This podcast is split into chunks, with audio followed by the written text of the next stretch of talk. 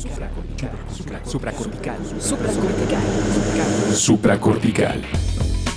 Con el médico psiquiatra Rafael López. Síguelo en todas las redes como arroba Rafa Rufus. No olviden que Supracortical es parte de Sonoro y que puedes encontrar la página de Sonoro www.sonoromedia.com para escuchar todas las producciones que tiene Sonoro y Supracortical es solo una de ellas. Bienvenidos a Supracortical, yo soy el doctor Rafa López. El día de hoy tengo una invitada muy especial. Tuvimos la oportunidad ya de compartir un par de veces que nos invitaron allá a la tele a comentar algunas cosas sobre trastorno bipolar.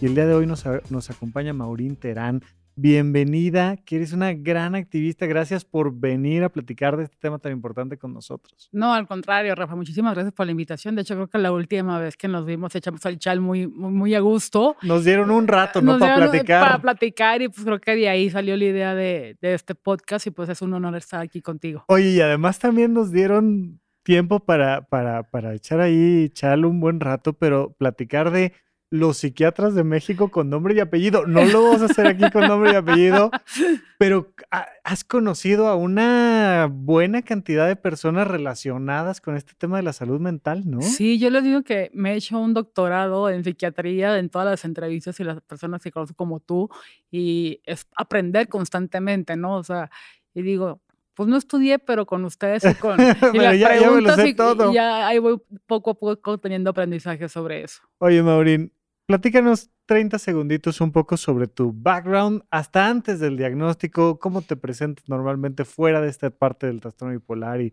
del activismo al respecto. ¿Quién es Maurín Terán? Soy una persona muy sencilla que le encanta disfrutar la, la vida. Considero que las, las pequeñas eh, diferen o sea, los pequeños cambios hacen la gran diferencia, ¿no? Uh -huh. Y también la parte de valorar que somos creadores de nuestra propia vida. A veces nos, nos no nos cae el 20 de que el día de hoy tú y yo construimos esto uh -huh. y ya mañana ya no va a pasar, pero lo, estamos construyendo, ¿no? Entonces soy una persona que ha aprendido a, a valorar la vida, a aprender de ella y ser un estudiante de la vida. Fantástico. Oye, tú me platicaste que toda esta parte del diagnóstico tuyo de trastorno bipolar surge estudiando en el extranjero. ¿Qué estabas estudiando? ¿Qué andabas haciendo? ¿Dónde andabas? ¿Qué edad tenías? Vamos a darle un repasito rápido a esa historia que, que sé sí. que, que, has contado muchas veces, pero que bueno, para dar un poco de contexto aquí en Supracortical, ¿cómo fue? ¿Qué pasó? Pues como cualquier estudiante, de, después de terminar la licenciatura, tiene el sueño de irse a hacer una maestría, y sobre todo en el extranjero. Ajá. Y en mi caso era irme a, a, Oxford, ¿no? A hacer una maestría que tenía que ver con creatividad, entrepreneurship e innovación, que ahorita anda muy de moda eso, y en aquel entonces apenas empezaba, y yo tenía 27 años. Okay. Entonces yo tenía bien claro que me quería ir, y pues me fui. ¿Hasta ahí todo bien? ¿No habías tenido previamente episodios depresivos o cosas así importantes? Mira, por la falta de psicoeducación no te podría decir que sí, pero Ajá. ahora que sí lo sé. Eh, puede que. Puede, o sea, fui una persona con muy baja autoestima, pasé eh, depresiones, justo cuando fallece el esposo y mamá, para mí, yo le puse Señor Maravilla, Maravilla, ya con eso te puedo decir lo que era. Claro. Para, era para mí esa claro. persona, eh, falleció de, de un infarto y me dolió muchísimo y con ese dolor me fui a Inglaterra. Entonces. Ah, ya llevabas entonces ahí un temita emocional cuando te vas de viaje para Cuando allá. me voy de viaje. Y cuando me despido de, de, de, la Ciudad de México para regresarme a Mexicali antes de salirme a la maestría, yo tomaba mucho. O sea, yo, yo me echaba una botella y media de tequila o un matusalem y yo era el alma de la fiesta y no me pasaba nada. Okay. Y justo en esa despedida, el señor Maravilla ya, se había muerto y me puse muy mala copa, justo lo que nunca. Yo no era mala copa. O sea, sí, no, sabías ir de fiesta y tomar. Y... y... pasármela bien, pero mala copa, mala copa neta, nunca fui. Yo era okay. el alma de la fiesta. Okay. Y en esa fiesta, entre la nostalgia de que me iba a ir de la Ciudad de México, entre que había muerto el señor Maravilla, entre que sentía que mis amigas no me habían apoyado, no habían entendido lo que significaba para mí esa muerte, eh, y me acuerdo que no había comido ese día, pues me, me emborraché, pero hasta las chanclas, y me puse muy agresiva. Se me botó el chango.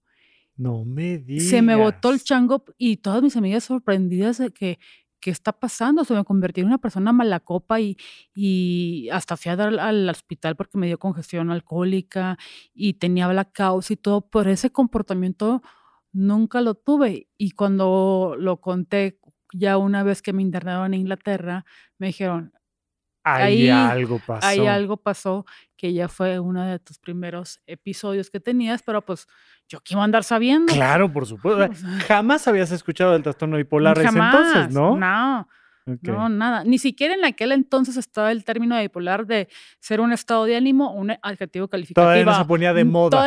ni, siquiera se ponía de moda esa parte. Entonces, eh, pues eso yo creo que en esa fiesta, yo creo que sí tuve mi primer brote eh, pues no sé si psicótico no, pero un brote de, manía. Eh, sí hubo una crisis de algo, ahí, ¿no? Porque pues me dio la congestión alcohólica y pues ya después pasé como sin nada. Sí, claro, como que fue de. A Maurín se le fueron las copas tremendamente. Nunca le había pasado, pero pues se le fue. Y un poco hasta ahí llegó. Fíjate que esto, esto muy interesante, ¿no? Cómo se van popularizando los términos. Ya aquí en el podcast de Supercortical hemos tenido un programa dedicado a entender qué es el trastorno bipolar y que no son estos síntomas. Siempre lo comento porque a la fecha sigue habiendo personas que creen que bipolar significa que una persona está así muy contenta y de repente, ay, se enoja y grita y tal, y luego al rato ya anda otra vez feliz y contenta y que eso no tiene nada que ver. Entonces, esto que me cuentas, que además incluso un psiquiatra que pudiera haber sido, y te lo digo que me, me ha pasado con amigos que de repente se supone que uno está entrenado, formado, tal, pero hasta que ya sucede algo más, uno dice, claro, oye, ¿te acuerdas que fuimos de fiesta con Maurín y que se puso súper mala copa y que se puso agresiva y que nunca antes le había sucedido? Oye, no había empezado ya entonces. Es que esa depresión que traía pues, era por lo del Señor Maravilla que murió y, y lo de la mala copa pues era el alcohol y resulta que a lo mejor ya empezábamos a ver que había una inestabilidad emocional. Sí, exacto. Justo mis, mis mejores amigas, cuando pasó eso y ya después que, me, que, que fui diagnosticada, que pasó, dijeron, ¿se puede decir malas palabras o no? Las que quieras, por favor. Las que gustes. Pinche Mabril, me dijeron, en esa borrachera se te botó el chango, porque ni siquiera era mala copa, o sea, era una cosa que no, no, no te podía... Incontrolable. incontrolable. Y, y, todo lo que yo tenía internamente, emocionalmente con ciertas amigas, se los dije así como, como va, ¿no? O sea, sin, sin ahora sí que... sin fierros en la lengua, ¿no? Así Oye, de, como va. de nuevo, y un poco por esto que comentas, insisto, procuro siempre aquí en el programa ser, ser muy cuidadoso, con lo que di. No, no, no. Eh, con eso no somos cuidados. Aquí no pasa nada. Pero trato de no decir nombres y apellidos de nadie, aunque hayan sido una figura pública y tal. Pero recientemente hubo todo un tema eh, relacionado con una persona hiperpública que va a una fiesta y que se puso muy mala copa y que de repente es muy fácil echarle la culpa a las drogas, al alcohol, a la personalidad de alguien y ya con tantito ojo avisor uno dice, oye, aquí, aquí me parece que puede haber algo más que solo una mala fiesta. Entonces, un poco dejar así sobre la mesa el decir, vaya, no es que, no es que toda persona que se ponga mal en una fiesta es bipolar, no, evidentemente no, pero sí cuando algo cambia o es exagerado, cuando ya fue demasiada la explosión, hay que considerar que al menos un, profesional debe de buscar algo más. A lo mejor no lo hay, pero en este caso sonaba posible. Entonces fue esa depresión por la pérdida, por el duelo, fue esta mala copa y luego te fuiste a Oxford. Y no, ahí te va esto. Venía eh, otra cosa. Venía otra cosa y es que eh, yo sabía que yo era gay, pero nunca lo aceptaba. Ok. Hasta los 20 años dije, Mauri, déjate hacerte güey y acéptate que si eres gay, ¿no? Pero pues pueblo chico, infierno grande del norte, mis papás. Es que está tremendo el contexto. Está, el contexto. Y entonces yo decía, es que yo no quiero vivir en el closet. O sea, yo quiero ser una almita libre, ¿cómo le voy a hacer? Y me acuerdo que a los 20 años me cambié de carrera, yo empecé estudiando Derecho y después me cambié a Administración. Y el haberme cambiado de carrera para mis papás fue como, eres la peor hija del mundo. ¿Por qué? Porque estaba cumpliendo con las expectativas de que iba a haber una abogada en la familia y a la hora que no lo cumplo, pues soy lo peor. Entonces yo dentro de mí decía, si por una carrera imagínate. imagínate que, que, soy que, y por eso se vino, o sea, yo digo que fue una olla express hasta mis 27 años, ¿no? O sea, baja autoestima, eh, siempre supe de mis preferencias sexuales, eh, el alcoholismo, eh, eh, luego se vino, falleció mi tía consentida y luego falleció el señor Maravilla. Entonces, todo, con todo esto cargué y carga solo, porque en aquel momento no vas a terapia, porque ir a terapia es cosa de locos. Entonces, todo ese dolor emocional que vienes cargando, yo lo pongo como un sinónimo de que, pues, él lo vas metiendo en una olla express, ¿no? Y ahí vas en el camino y pues te va calentando, se va calentando, se va calentando, hasta que llega un momento que si tienes un diagnóstico como puede ser el mío, pues tarde o temprano eso te va a detonar. Claro que fue en mi casa hasta los 27 años. Ok, ok. Y entonces te vas a Inglaterra. Ajá. Eh, llegas y, llegas, vamos a decir, en general bien, o sea, hiciste el viaje bien, llegaste comiendo bien, durmiendo bien, medianamente ahí el jet lag, pero en general podríamos decir que tuviste un periodo en Inglaterra bien o ya desde la llegada notabas que que algo no estaba del todo correcto. Yo creo que con, con, lo que más me fui fue con el duelo, que ya no lo supe manejar y, er, y se convirtió en una depresión mayor. Traías la depresión, ahí puesta desde que llegaste. Desde que, o sea, con él me fui, hasta me acuerdo que yo hablaba con el señor Maravilla y decía, ah, ya estamos en Inglaterra y vamos a hacer esto y así, ¿no? Y pues yo estaba feliz porque estaba cumpliendo uno de mis principales sueños, estar en Oxford, ¿no? O sea, claro. ahorita se me va a parecer Harry Potter, yo desde aquí. claro. Eh, y la ciudad es increíble, las clases estaban increíbles y empecé a, eh, empecé a estudiar eh, en verano y a los tres meses, como en septiembre, empecé a dejar de dormir. El, clima en Inglaterra no ayuda, porque cuando hace verano, amanece a las 3, 4 de la mañana y anochece hasta las 11, 12 del día. Entonces todo el día ahí solo, o sea, pierdes noción de la realidad. Y cuando es invierno, al revés. Al revés, ¿no? Entonces empiezo en septiembre y empiezo a dejar de dormir. Y no nomás una noche, empecé a dejar de dormir como tres o cuatro, o cuatro, cuatro semanas. Y aparte yo traía una energía impresionante. El ejemplo que siempre pongo es que todo el mundo hemos visto la película de Los Increíbles y ubicamos el niño güerito. Así era yo. O sea, no dormía, tenía esa energía. Después como me convertí en Spider-Man, que cuando te pica la araña y se quita los lentes y empieza a ver así súper nítido que dice, ¿qué está pasando? Claro, como que empezaste a tener superpoderes entonces de yo dije, energía, tensión, todo. Ajá, entonces yo dije, si tiene superpoderes, ¿quién fregado se quiere bajar de ese tren? Ese es un tema. Cuando te sientas así. Nadie, es que, o sea... Y luego, pues no toma, o sea, y ahí sí ya no tomaba drogas. O sea, nunca, digo, nunca, nunca, nunca le he entrado a las drogas, perdón, pero, o sea... Sí, sí, pero no estabas bajo ningún influjo de ninguna sustancia, ¿no? Y de, y de repente resulta que te sentías con la capacidad de no dormir, hiperproductiva, con toda la atención, y como que uno dice, oye, pues qué bien, oye, qué bien me está cayendo Inglaterra aquí. E, exacto, y luego eh, empiezan compras compulsivas porque como te sientes la persona más fregona del mundo, pues dices, me quiero comprar lo que se me da mi regalada gana. Y aparte yo decía que mi, mi, voz valía, ¿no? O sea, si yo quería que tú me dieras terapia gratis, yo te echaba un choro y decías, hay unas cosas que esta tienes razón y otras que no, pero al final te trataba de convencer y tú decía, Rafa, pues, ya dame mi terapia gratis, ¿no? o sea, esa era como que eh, mi parte. Empiezas a hilar cosas de la realidad con las, con las irreales. Eh, empiezas a tener estas ideologías con Dios. Yo en mi caso me creía María Magdalena y que mi función en el mundo era salvar al mundo. Oye, María Magdalena empoderada, revolucionaria. Combinada con Spider-Man. Eh, Exacto. Y que mi mundo era salvar el mundo. Entonces yo eh, en la escuela empecé a actuar de manera de manera extraña.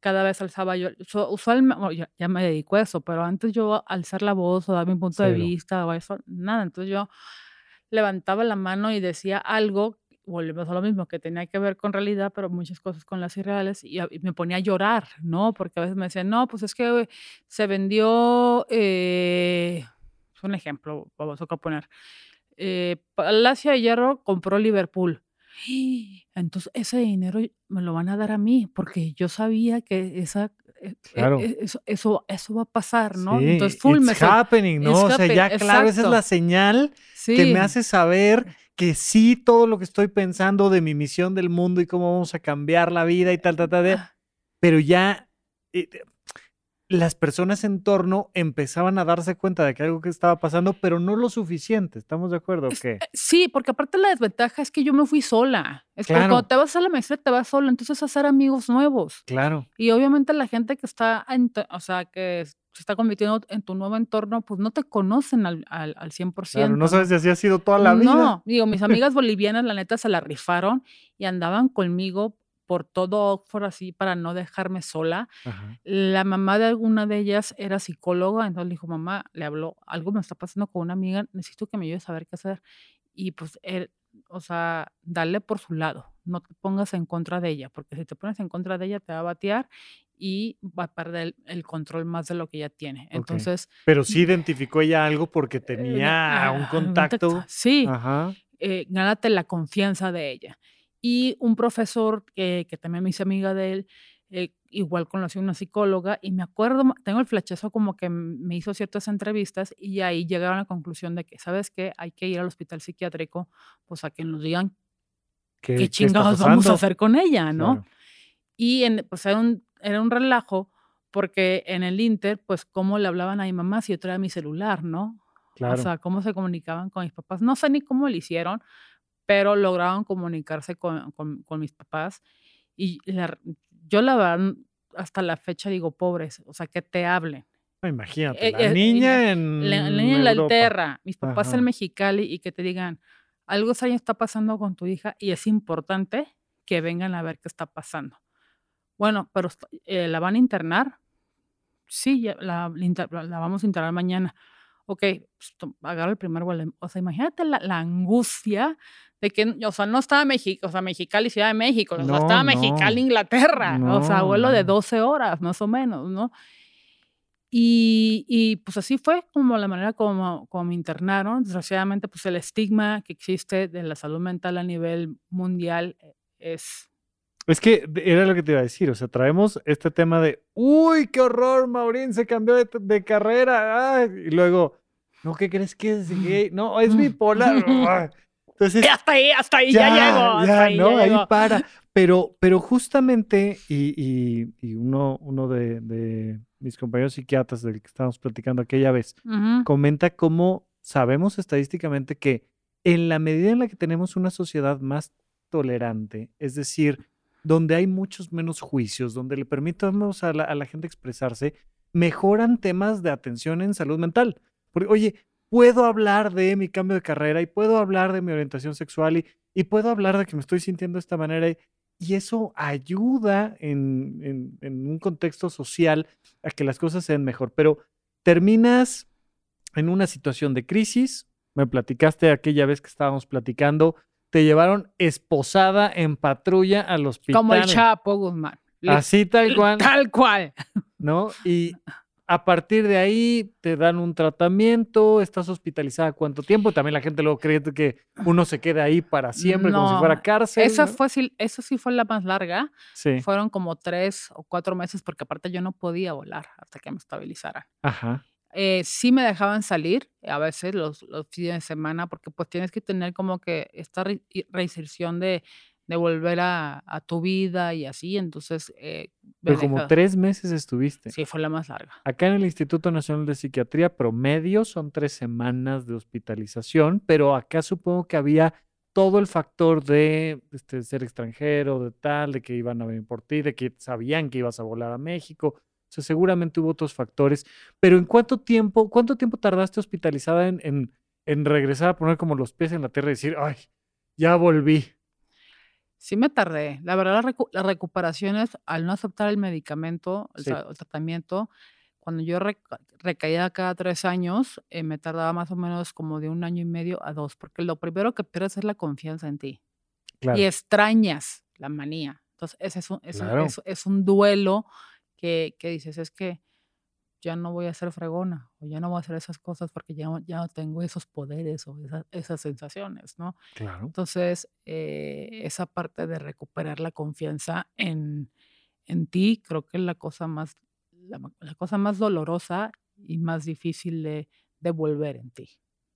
Sí, sí, es, es, es renunciar a esos superpoderes, pero esos superpoderes te lastiman, ¿no? Al final son una cosa que realmente no puede uno mantener en la vida, pero pues siempre se siente padre andar dos rayitas arriba.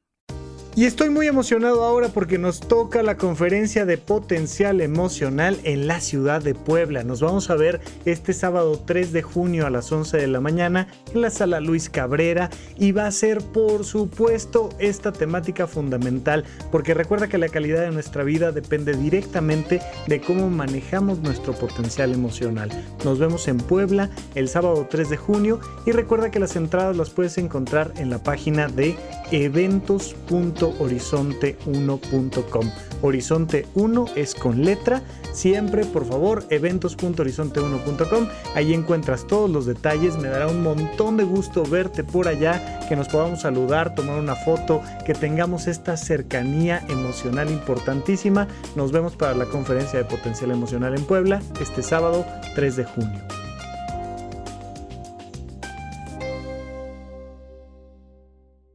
Fíjate que recién estaba platicando con una persona que es creadora de contenido y le va bastante bien en redes y le están dando este diagnóstico de trastorno bipolar. Están todavía como en veremos, pero también fue un duelo muy importante que dice, mira, todavía no estoy listo, lista para comentar como mucho de qué estoy pasando, porque sí es un tema, ¿no? Hay gente que vive duelos tremendos porque tiene diabetes o hipotiroidismo esta es una, una condición que sí es complicada en ese sentido. Te sientes bien cuando estás mal, te sientes mal cuando estás más o menos bien, te puedes sentir todavía peor, ¿no? Entonces, ¿cómo, cómo fuiste tú reconciliándote con, con decir, tengo que estar al pendiente todo el tiempo de no sentirme ni demasiado para arriba ni demasiado para abajo?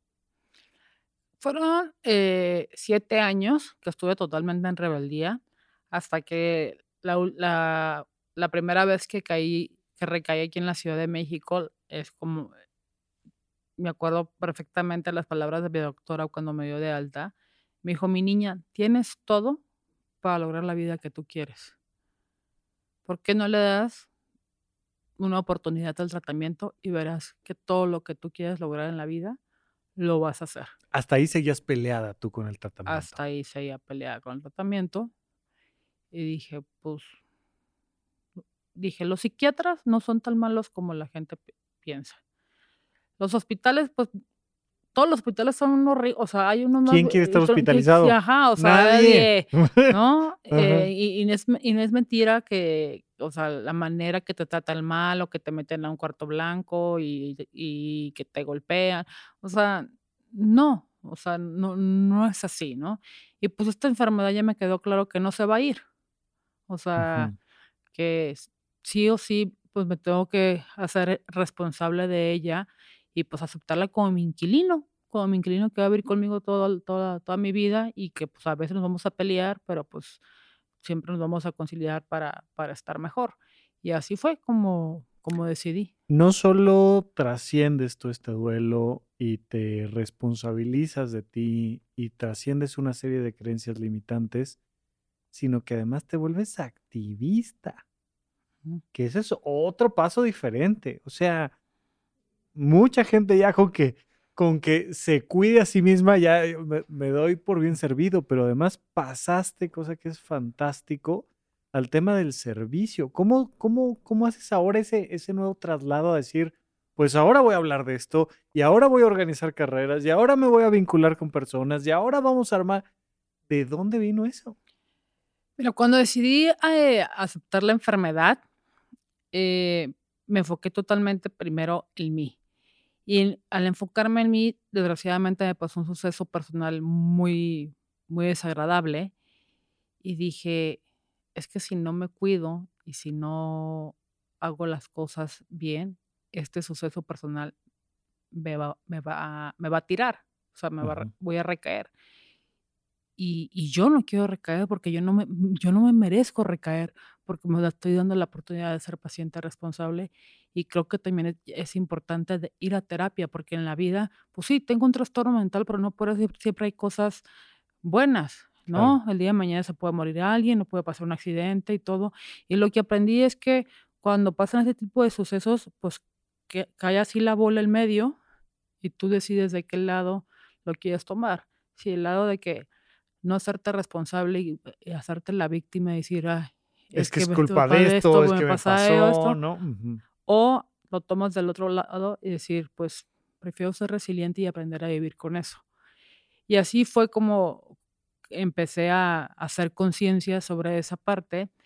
Y en el 2018, eh, que yo ya me sentía bien y que estaba muy orgullosa que a, a- a pesar del suceso personal que viví, que duró un año y medio, no, no recaí, dije, no importa lo que pase con la vida, mientras tú te- eh, estés de la mano con tu psiquiatra y con tu terapia y con tu, y con tu medicamento, puedes salvarla, ¿no? O Puedes sea, reponerte. empezaste a construir una confianza en ti distinta. Exacto.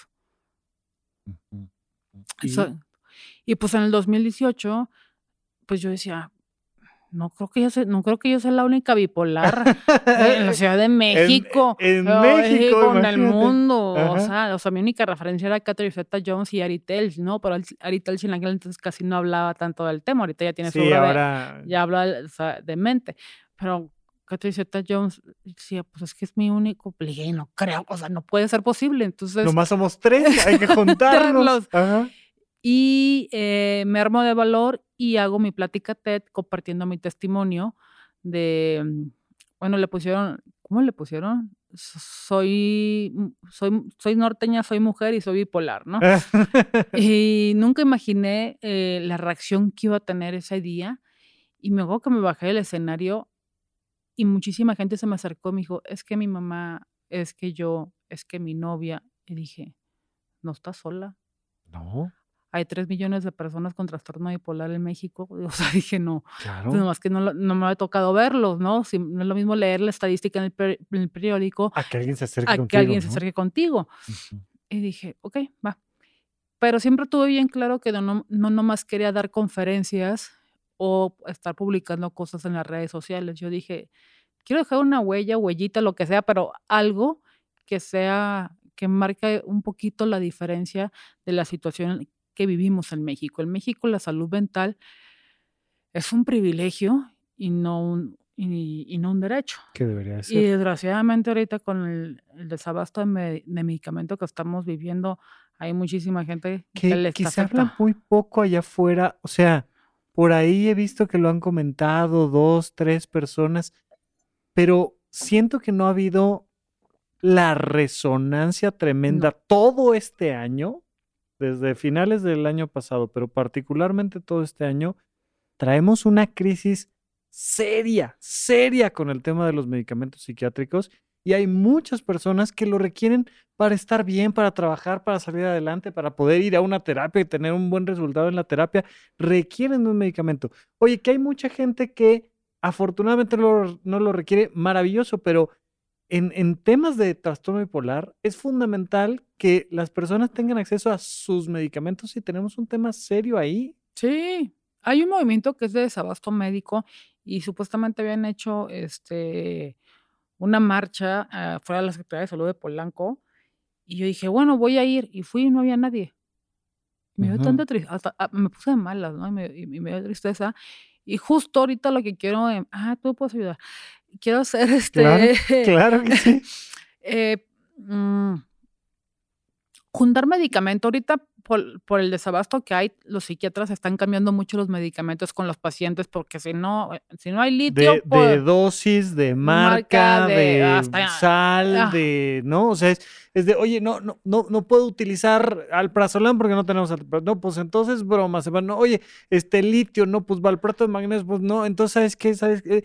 Y le empiezas a tratar de echar ahí un poquito de magia al asunto cuando ya traías a alguien estable, con un tratamiento adecuado, que le funcionaba, que tenía pocos efectos adversos, y de repente hay que estar jugando con los medicamentos. Y entre que le juegas, los efectos secundarios como pacientes, Claro. a, mí- a mí me lo acaban de cambiar. Claro. Hace tres semanas y me fue horrible, o sea, yo parecía que estaba en los, o sea, no, est- no estaba internada, pero me acuerdo mi mamá, hacia abrir la puerta, me dice, Maurín, ¿me recuerdas cuando te voy de visita a ver al hospital? Y que, o sea, los ojos, o sea, casi cerrados, la lengua súper seca, de que no me abras. Entonces lo que se, y, y afortunadamente ese medicamento me lo, me lo quitaron.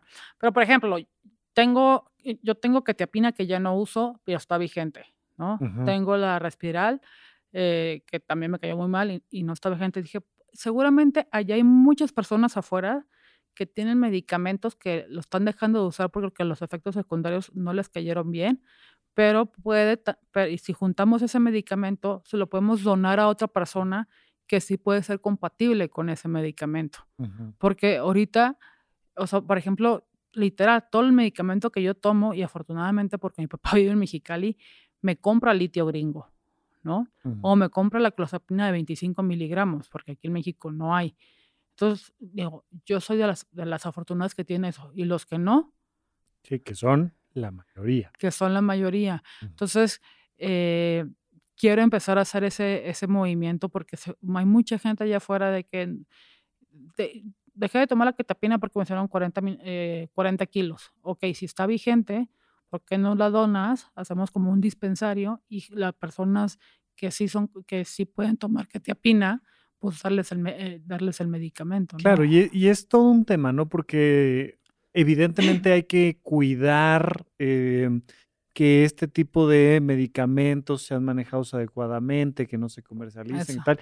Pero luego también, eh, por todos esos cuidados, de repente nos limitan para eh, recibir un medicamento, dárselo a quien lo requiere. O sea, es, es una cosa por- delicada. precisam- sí, porque yo estaba hablando con la doctora, me dijo, lo que se puede hacer es que tú les des un recibo, Maurín, en donde esté por parte de la doctora Patricia Cruz este medicamento. Dije, porque a lo mejor dices, "Qui- necesitas 30 pastillas, güey, no tengo 30 pastillas, pero tengo 15, ¿no? Y aquí Sí. se puede, ok, pues lo puede tomar, ah, 15 pastillas y que sea la autor, o sea, y que firme la, la autorización de la doctora. O sea, como que tenemos que hacer esa logística porque sí sé que también es un tema delicado, pero Sí, con, con considero- gobierno, con lo legal, con lo médico, con el cuidado de los pacientes, pero tratar de, de crear esos vínculos. Y, y creo que llevas ya un buen recorrido, un buen rato, creando esto que, que me dices. No solo quería salir y hablar y decir, hey, el trastorno bipolar existe, que ya es ventaja, que alguien cuente su historia desde cómo lo vivió, fantástico. Pero quieres hacer estas otras cosas más. ¿Qué ya has hecho? Ahorita me, me dices de esta parte de conectarnos para el tema de los medicamentos, pero ¿qué ya has hecho y qué cosas tienes pendientes hacer para decir, vamos a hacer algo más que solo hablar del trastorno bipolar? Eh, bueno, hicimos el año pasado la primera carrera por el bienestar emocional y la salud mental, eh, donde participaron 1.500 corredores, tuvimos 19 patrocinadores y parte de las ganancias que tuvimos en esa carrera se las donamos al voluntariado del Instituto Nacional de Psiquiatría Ramón de la Fuente para compra de medicamento para personas de bajos recursos. Este año es igual, Mm, va a ser, eh, estás cordialmente invitado, Hombre, el 8 de octubre. ¿Por qué el 8 de octubre? Porque pues el 10 de octubre es el Día Mundial de la Salud de la Mental. salud mental, sí. Igualmente, parte de, lo- de- de las ganancias se las vamos a dar al voluntariado del Instituto Nacional de Psiquiatría para compra medicamentos para, para pacientes de bajos recursos. Oye, perdóname, digo, ahorita que, que mencionas al, al Instituto Nacional de Psiquiatría, yo soy egresado de allá, ya lo habíamos comentado. eh, evidentemente hay mucho a nivel nacional y mundial que mejorar en temas de atención en salud, sin duda. Pero genuinamente, y, y- lo comento por esto que dices que los donativos van para allá, a mí me parece que el Instituto Nacional de Psiquiatría ha hecho una gran labor en dar una atención sobre todo muy ética. Yo creo que ese es un elemento que se distingue de muchos lugares donde lamentablemente la gente sí es agredida, discriminada, malatendida. A mí me sorprendió, yo estuve cuatro años ahí, el énfasis que se ponía en el cuidado de los derechos humanos, de la atención. Em, tienen un área que es la clínica de género y sexualidad, donde hay la posibilidad de que, sobre todo mujeres que han sufrido de violencia de género, pero personas que han sufrido ciertos tipos de violencia reciban atención psiquiátrica gratuita. Y ahora que me dices que se hace este donativo para poder hacer llegar medicamentos, que uno de los temas graves que tenemos con la atención en salud mental es lo costoso que, es atenderse, porque además es mensualmente estar con una facturita a pagar una bastante, rentita, bastante importante. Entonces, qué bueno. Entonces, hiciste este donativo, viene, viene una segunda carrera, estás tratando ahorita de conectar gente. ¿Qué más y cómo más también te puede ayudar un psiquiatra como yo, un médico general, alguien de otra especialidad, pero también el público en general que diga, oye, este tema me resuena por X o Y motivo. ¿Qué más estás haciendo? ¿Cómo más podemos ir a apoyar? Otro de los proyectos que estamos haciendo es la inclusión laboral en la salud mental. Bien. Me encanta porque es que luego me dicen las empresas, le dije, me abriste las puertas porque llegué con un proyecto y por el área de mercadotecnia, por el área de recursos humanos y porque te llamó la atención el proyecto. Le dije, pues si yo llego con mi currículum y te pongo que tengo trastorno bipolar, le dije, no me contratas. Y se quedan así. Le dije, hay muchísima gente allá afuera, le dije que son funcionales. Le dije, no porque tengas trastornos como el el TLP, TDAH, trastorno bipolar, ansiedad, depresión, no quiere decir que no seas funcional. Le dije, si eres una persona responsable sobre tu diagnóstico, le dije, puedes trabajar en cualquier parte. Entonces, eh, como comentas, la rentita mensual, pues a veces va de 10 mil a 15 mil pesos, incluyendo la terapia. paga? ¿Quién la paga? La terapia, ¿no? Entonces, ¿cómo quieren que estas personas se hagan responsables de su vida y se quiten el autoestigma sin tampoco no, no ayudamos. Entonces estamos haciendo un proyecto de inclusión laboral en donde es de acuerdo a las necesidades de cada empresa, ¿no? O sea, para sensibilizar.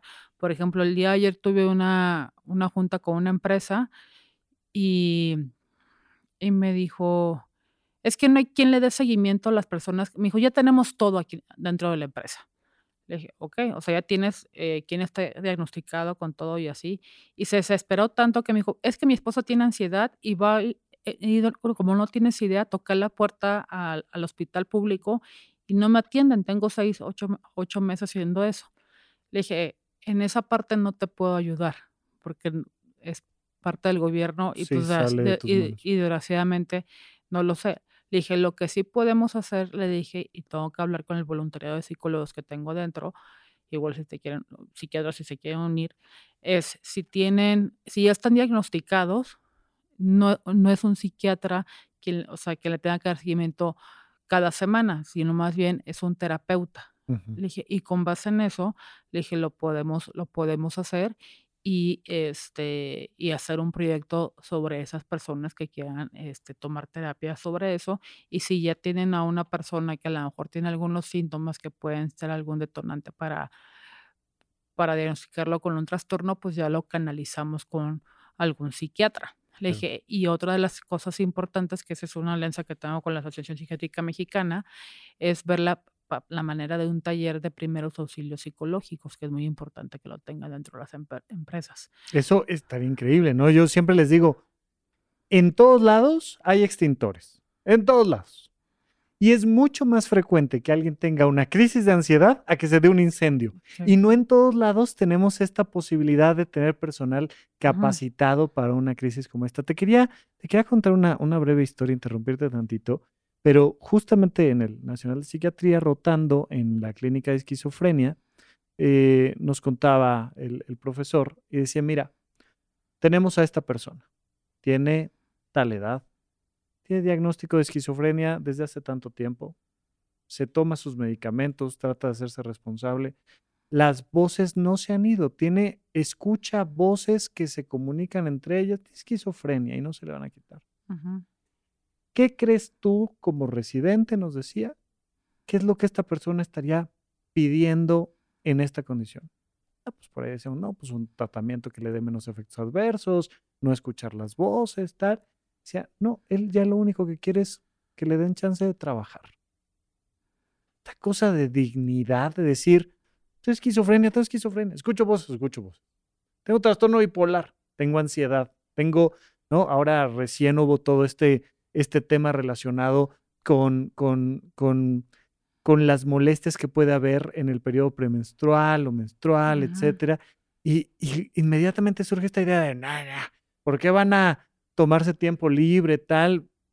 Eh, el, entender que las personas requieren contextos laborales adecuados para decir, a veces me dan crisis de ansiedad. Hay, hay grupos teatrales, por ejemplo, que hacen obras donde están pensadas para que vayan niños con autismo. Y les, estaban entrevistando a, parte del equipo y decían, las obras son iguales a todas las demás, nada más que aquí, si alguien se para y mueve las manos, le damos chance de que se pare y mueva las manos y la obra sigue y no pasa nada, ¿no?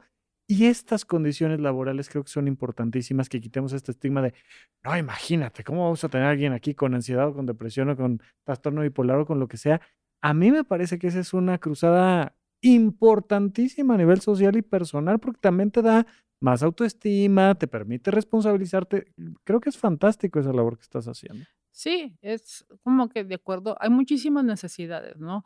Y de la inclusión laboral creo que desde mi último trabajo, que no me fue tan bien cuando salí del closet de, decir que tengo trastorno bipolar, dije, algún día voy a hacer algo por todas, esas, por todas esas personas que tenemos un trastorno bipolar o mental y que somos funcionales y que a veces si nos, si nos califican o quieren ver nuestros, eh, nuestros resultados e, en base a hechos de, los resultados que tenemos, se darán cuenta lo lo funcional que podemos ser dentro de un trabajo. No, y queremos que todos los miembros de la sociedad, con un tema físico, motor, con un tema mental, con un tema nacional de migración, que todos podamos aportar a esta sociedad trabajando en nuestra vocación, dando lo mejor de nosotros, pero nos falta.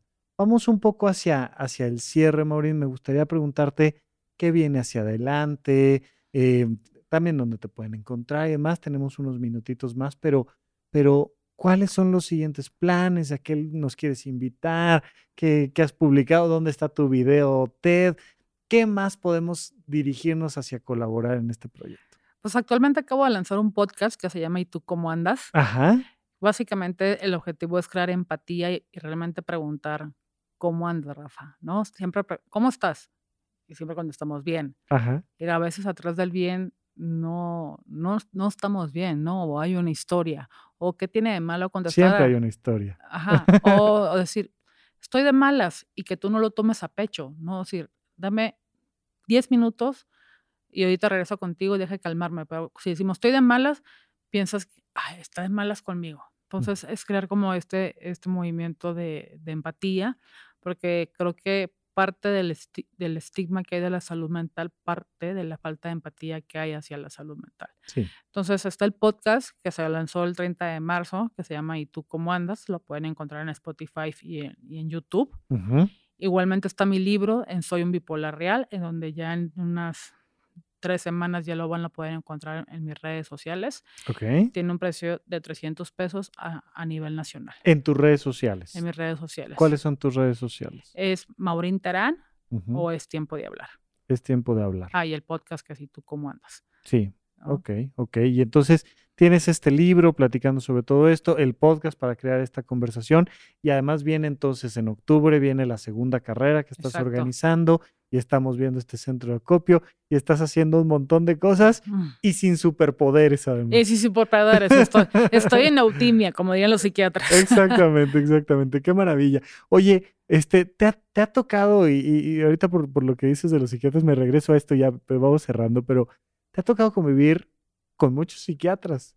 ¿Alguna opinión sobre la comunidad? ¿Cómo te ha ido con ellos? ¿Qué tipo de personas te encuentras? ¿Son gente normal, gente rara? ¿Qué onda con los psiquiatras en México que has conocido? Pues son como cualquier ser humano, ¿no? para empezar. para empezar, ¿no? Yo creo que eh, ya se me quitó el miedo, antes la tenías a, los psiquiatras, y más que como, como doctora los veo como, como personas, ¿no? Hay unas que a veces sí me sorprende que digo, ¿es en serio que me estás diciendo todo eso? Y dice que mi doctora que si, si el día de mañana se llega a retirar, que tú vas a hacerme, le dije, no, no, o sea, ya no voy a poder porque te veo como una amiga y demasiada información la que, la que ya, ya me sé, ¿no? Este, al principio me acuerdo que a una doctora le tenía miedo porque es como que muy parca y así. Y pues ahorita somos las que estamos trabajando de la mano para la carrera de la salud mental. Y y yo me di cuenta que es parte de su personalidad ser así, no porque sea psiquiatra es así, sino es parte de su Sí, personalidad. ella es una persona así que se hizo psiquiatra, no que es otra cosa. Exactamente, ¿no? Y también me ha tocado, digo, ya no voy a terapia con él, pero estuve en terapia y me- ayudó muchísimo. le- Tengo que agradecer muchísimo al doctor Constantino Flores.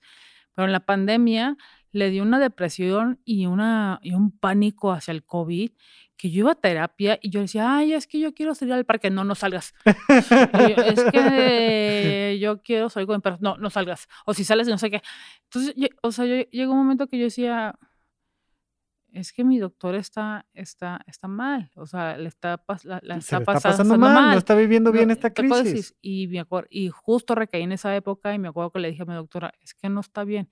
Y sí, fue a, eh, mi doctora la apoyó y todo eso. Entonces, he aprendido a, a ver a, lo- a los doctores como, como, como seres humanos. Lo único que sí no, no entiendo entre ustedes es que si, si hablan eh, de usted o es que el doctor, o sea, como que hay toda una, rele- una Jerarquía. jerarquía, no sé qué. Yo digo, ¿realmente eso es necesario? Totalmente innecesario y además eso suele causar muchos problemas, no solo entre los psiquiatras, sino entre los doctores, por supuesto.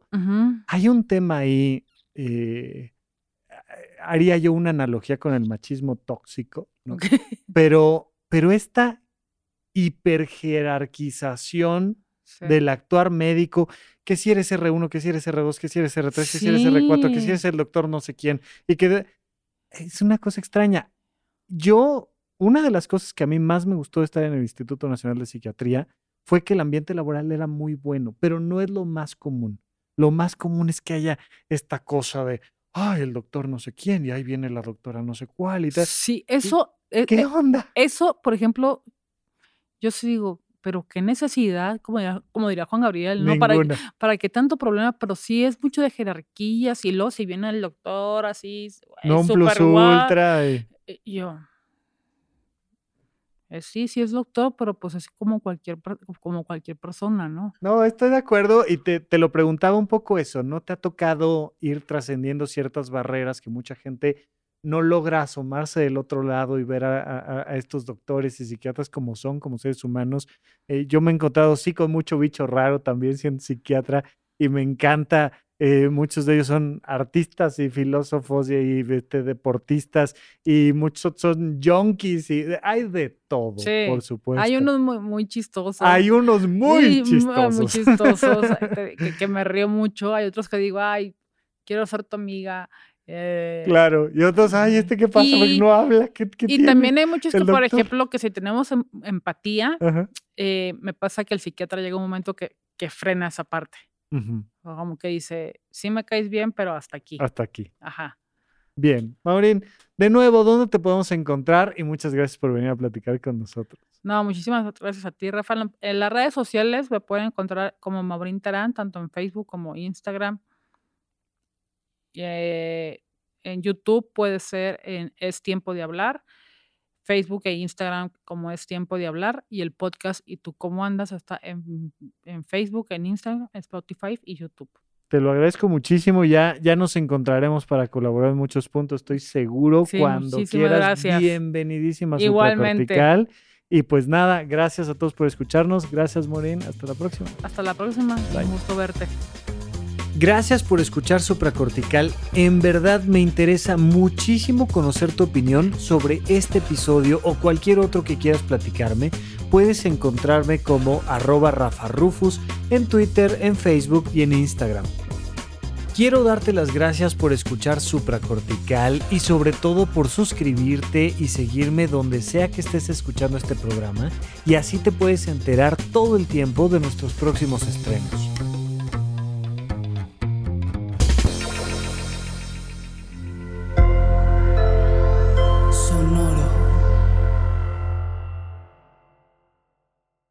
¿Quieres regalar más que flores este Día de las Madres? The Home Depot te da una idea. Pasa más tiempo con mamá plantando flores coloridas, con macetas y tierra de primera calidad para realzar su jardín. Así sentirá que es su día todos los días. Llévate tierra para macetas Bigoro por solo $8.97 y crece plantas fuertes y saludables dentro y fuera de casa. Recoge en tienda y sigue cultivando más momentos con mamá en The Home Depot. Haces más, logras más. Más detalles en homedepot.com diagonal delivery. Hey guys, it is Ryan. I'm not sure if you know this about me, but I'm a bit of a fun fanatic when I can. I like to work, but I like fun too. It's a thing. And now the truth is out there. I can tell you about my favorite place to have fun Chumba Casino. They have hundreds of social casino style games to choose from, with new games released each week. You can play for free anytime, anywhere and each day brings a new chance to collect daily bonuses. So join me in the fun. Sign up now at ChumbaCasino.com. No purchase necessary. Group. Void were prohibited by law. See terms and conditions. 18 plus.